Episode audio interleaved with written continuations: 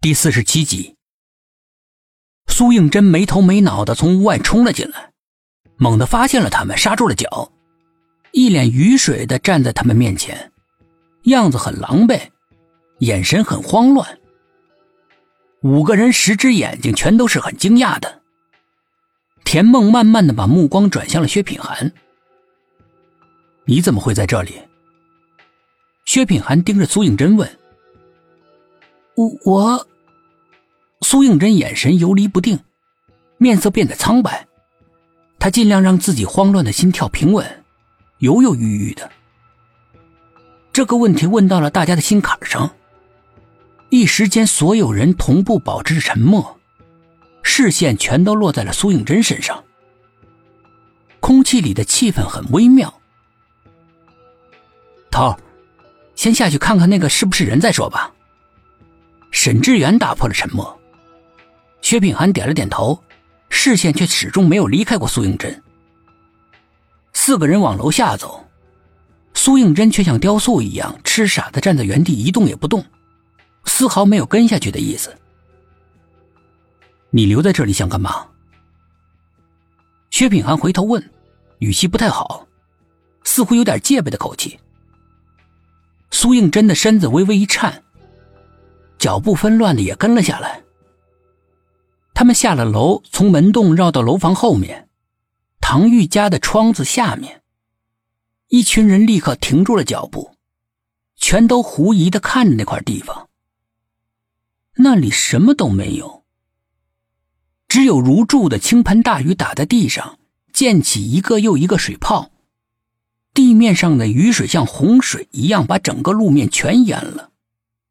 雨水滚滚的流着，把地面冲刷的一干二净，什么痕迹都没有。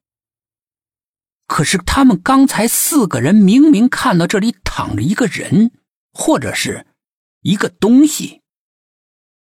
不约而同的，大家把视线全都投在苏应真身上。苏应真已经恢复了平静，脸上看不出什么。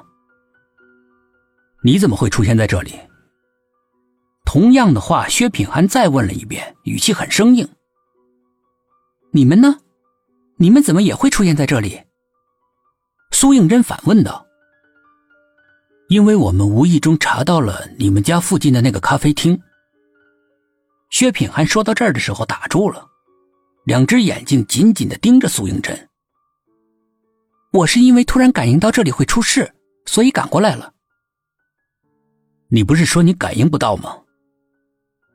突然感应到的，苏应真平静地说，眉毛微微上挑了一下，声音不大，但是嘴唇似乎是很用力。陈雄在临死前找过你，对吗？是。为什么要隐瞒？他不让我说。况且，凡是知道的人都会遭遇不测，我不想你们出事。雨水顺着苏应真的头发往下流着。看上去像是头发在哭泣一样。薛品涵将信将疑的注视着他，但办案是我们的职责，你这样隐瞒根本就说不通的。田梦在一旁开口道，他的话和着冰冷的雨水，让苏应真感觉到特别的难受。他把脸别过去，摆出一副随你说的样子。瓢泼大雨在空中升起了白白的雨雾。一个白色的人影无声无息的出现在他们背后，但是正在僵持的五个人全都毫无知觉。只是董一奇在无意中扭过头看到了那个白影，陡然之间不防备惊叫了一声，众人这才回过头。一个女孩站在雨里，手里撑着把黑漆漆的伞，头发又黑又长，从两肩胡乱的披散下来。一袭白裙的裙摆上沾了不少肮脏的雨水。她的样子在哗哗的，像是把整个世界与他们隔绝的暴雨中，总是容易让人浮想联翩。你是谁？你们是谁？女孩相当的警惕，反问道：“你是唐玉？”苏应真惊讶的叫道，眼睛瞪得老大。似乎不敢相信这眼前的一切。